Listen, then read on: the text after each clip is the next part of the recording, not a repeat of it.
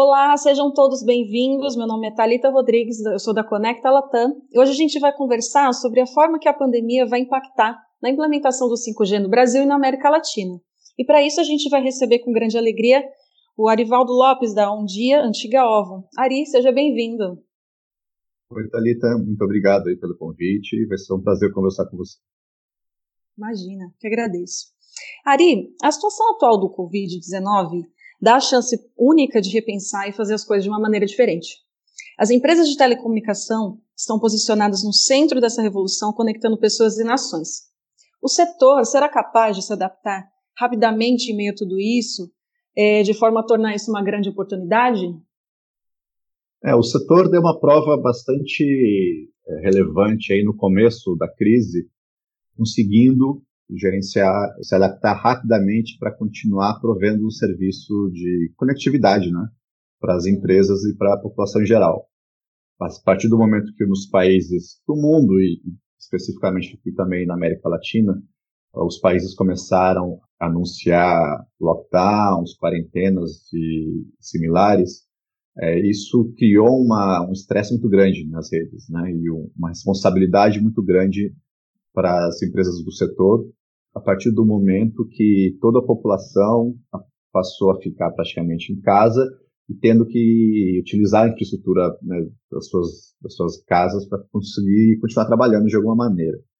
E o fato de a gente não ter tido nenhum grande, digamos, apagão do setor de telecomunicações em nenhum país, né, obviamente com dificuldades aqui e ali, mas é, de modo geral as empresas conseguiram manter de maneira bastante razoável, bastante eficiente as redes, é, isso já deu uma, um sinal muito positivo de que o setor está preparado né, para isso. É, é, claro que existem impactos, a gente ainda está é, avaliando que tipo de informação, que tipo de problema que podem acontecer no longo prazo, é, mas de qualquer maneira, né, o setor, para esse choque inicial, conseguiu se, se apresentar muito bem, e agora, obviamente, é questão de, de conseguir manter o, a resposta em um alto padrão, em um alto nível. Ou seja, o foco agora, acho que o, em momentos de crise como esse, é importante todo mundo foque no que é essencial.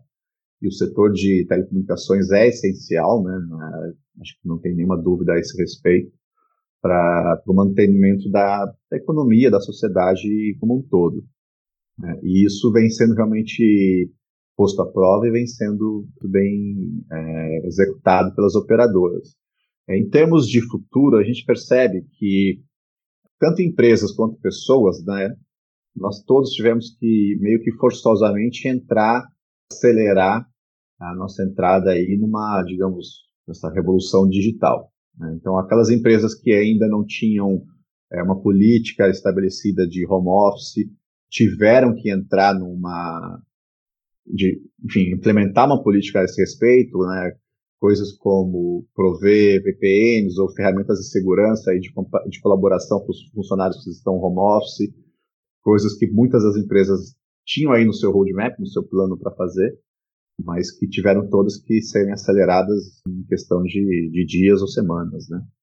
É, para o setor de telecom também é interessante notar que isso aconteceu bem no momento em que o 5G está começando a nascer no mundo.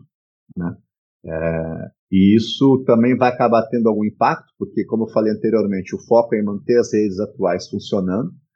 É, no mundo de quando o 5G estiver finalmente implementado, o 5G vai trazer muitas melhorias, digamos, na conectividade que nós vamos ter, mas no momento atual, realmente o foco é em manter as redes é, sendo as redes operacionais, realmente.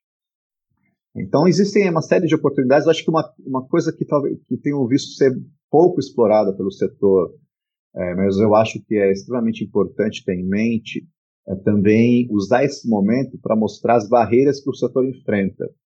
É, muitas delas são barreiras regulatórias que dificultam, por exemplo, que nós tenhamos uma infraestrutura de telecomunicações mais robusta ainda na América Latina.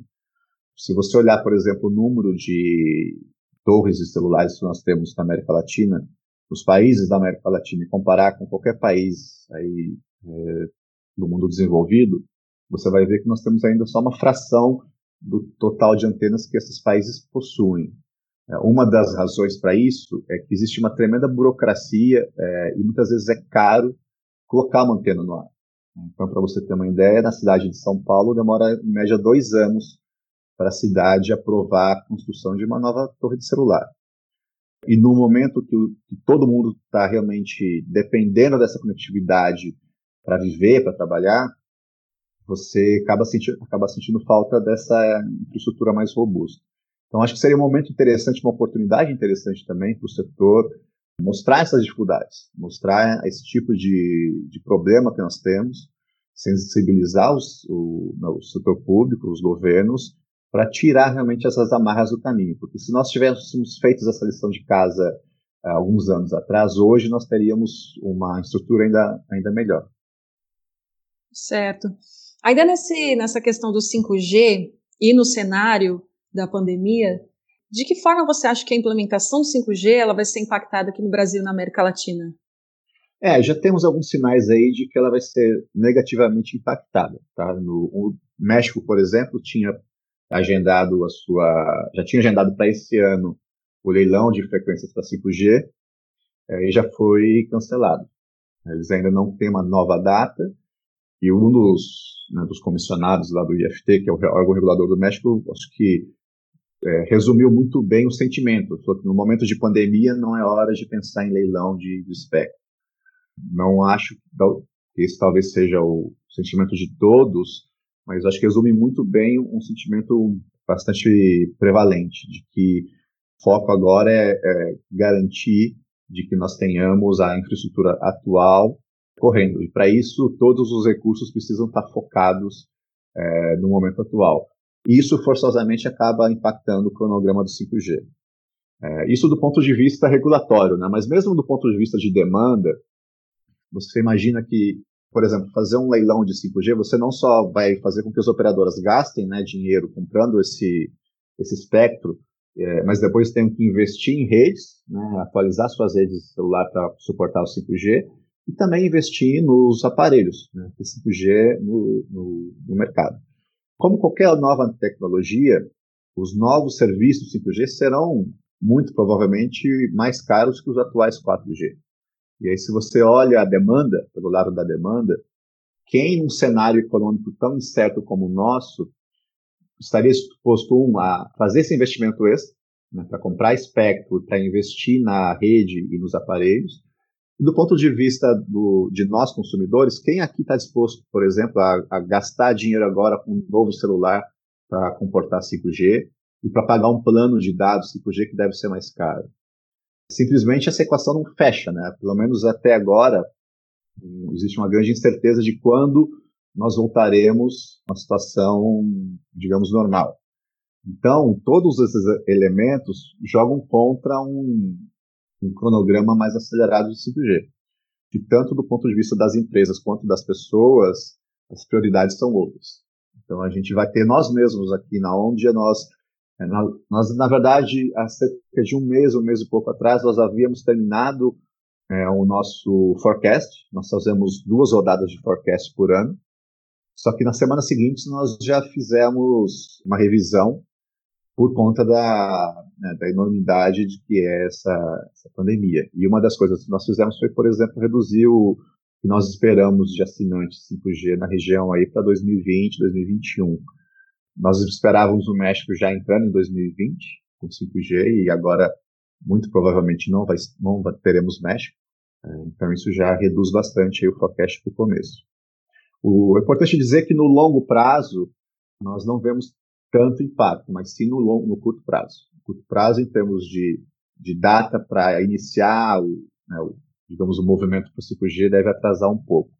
Mas no longo prazo, todos os demandas e as, uh, as estimativas nossas estão lá, a gente não vê grandes mudanças. O longo prazo, é, longo prazo para nós, como 3, 4, 5 anos. Certo. Falando em previsões para o futuro, é, quais são os desafios que você acha que o setor vai enfrentar nos próximos meses? É, nos próximos meses, o setor, ele, a princípio, até pela centralidade, a essencialidade do setor, né, nós tivemos poucos impactos aí, digamos, em termos de receita. Muitas pessoas, né, cada vez pessoas e empresas dependendo cada vez mais das suas conexões, das suas, da sua conectividade. Agora, o setor ele não, não roda paralelo, longe, né, abstraído do, da economia como um todo. Então, os impactos macroeconômicos que nós vamos ter é, na região, em algum momento, podem e devem afetar o nosso setor. Isso vai depender muito da resposta dos governos para conseguir manter a economia com o mínimo de atividade, também quanto tempo vai levar esse impacto da, da pandemia na economia. Então, se você, se nós estivermos falando de, por exemplo, né, hipoteticamente, quarentena que termine no final de abril ou maio, e depois a gente vai para uma, uma caminho para uma normalidade, talvez o impacto não seja tão tão forte. Mas se nós estivermos falando de dessas restrições indo para o terceiro trimestre, por exemplo, aí teriam já vários meses de, de problemas na atividade econômica. E aí coisas como desemprego, redução de renda né, da população, empresas em dificuldade, ah, isso com certeza vai, vai impactar o nosso setor com bastante força, né? assim como o resto da economia. Se você olhar aí algumas alguns órgãos como a FMI, Banco Mundial e outros já estão soltando né, algumas estimativas de recessão para a região. Então a gente pode ter problemas aqui sim. E aí relacionado com isso, o setor não é homogêneo. Né? Se você pensar em Brasil, por exemplo, você tem as grandes operadoras. Uma delas, por exemplo, a Oi, já tem aí quatro anos praticamente com uma recuperação judicial.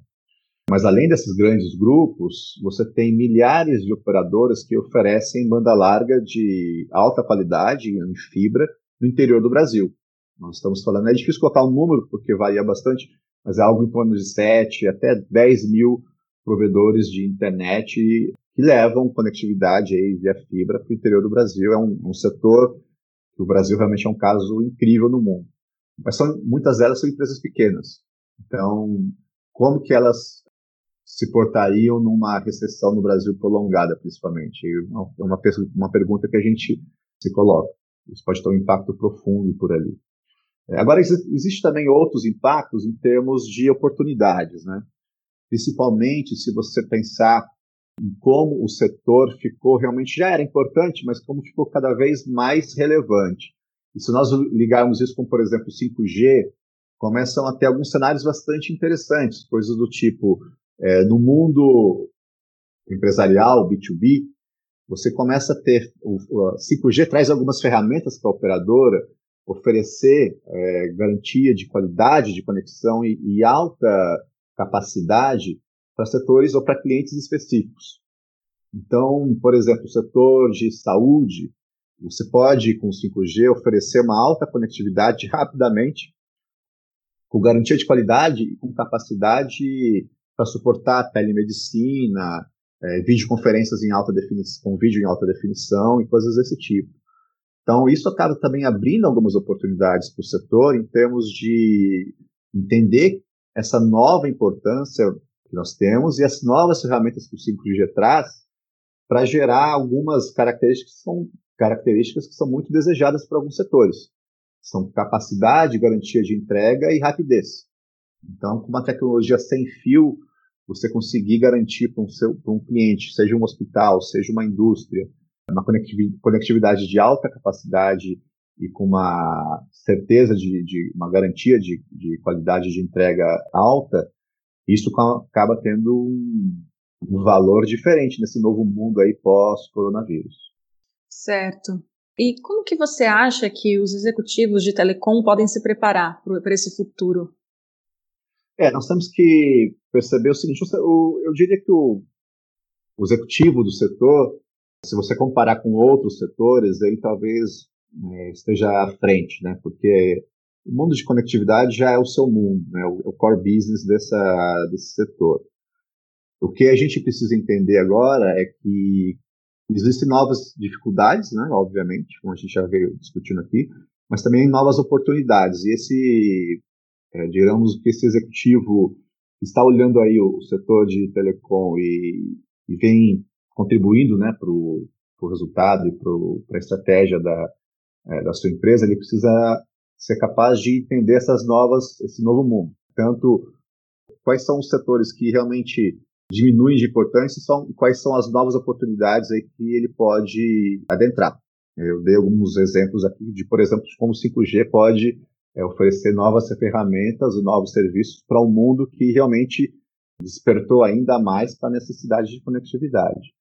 Então, esse executivo vai precisar ser também bastante antenado e entender essas novas tendências e conseguir contribuir ali para conseguir tanto ele profissionalmente quanto a sua empresa crescer nesse setor, né?